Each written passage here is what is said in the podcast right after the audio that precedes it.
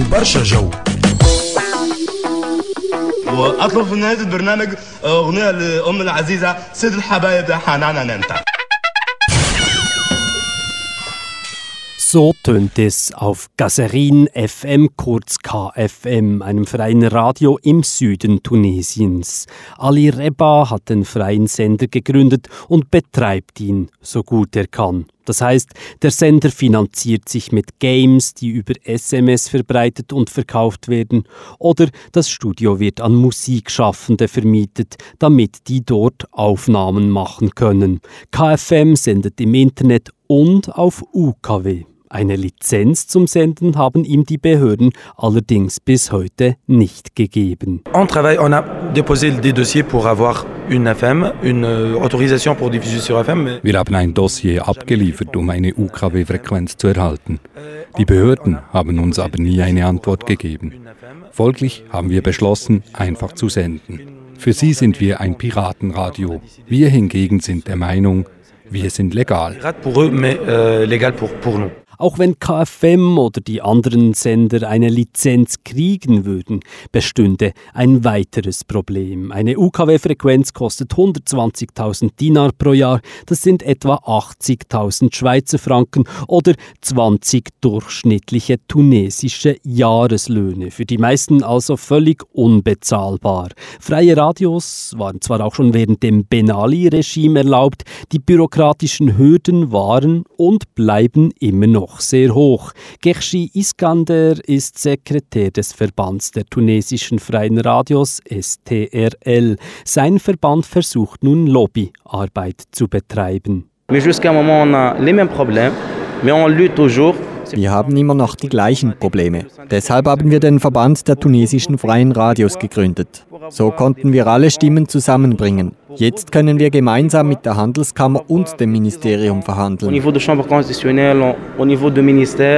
Die Arbeit der freien Radios wäre an sich sehr wichtig in der jetzigen Zeit. Tunesien transformiert sich zur Demokratie. Falls dieser Prozess fortgesetzt werden soll, ist die freie Meinungsäußerung in den Medien sehr wichtig. Und gerade da vertreten die freien Radios oft diejenigen, die sonst keine Stimmen haben. Laut Gershi Iskander vom Freien Radioverband STRL gründen verschiedene Bürgerinitiativen Radiosender.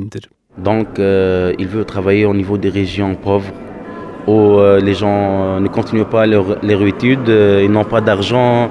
Sie wollen sich in den ärmeren Regionen engagieren. Die Frauen arbeiten dort unter schwierigen Bedingungen in der Landwirtschaft. Sie haben kaum genug zu essen. Ihr Gesundheitszustand ist oft schlecht. Sie müssen sich irgendwie ausdrücken können. Die Privatradios interessieren sich nicht für sie und ihre Probleme. Sie wollen Geld machen und ein wenig Politik. Sie sind dabei aber nicht wirklich frei. Pour des agents bien précis. Ils ne sont pas libres.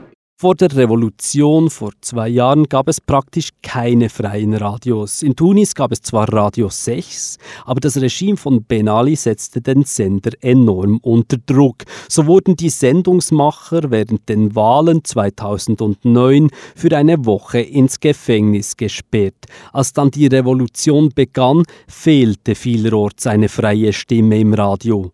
Ali Reba aus der Stadt Kaserin im Süden war einer von vielen, die damals ein Radio gründeten.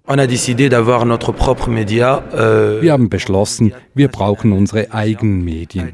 Das taten wir während der Revolution, weil die nationalen Medien bezeichnen die Leute, die gegen das Regime demonstrieren, als Banditen und Kriminelle. Folglich starten wir unsere eigenen Radios, um zu zeigen, was wirklich passierte.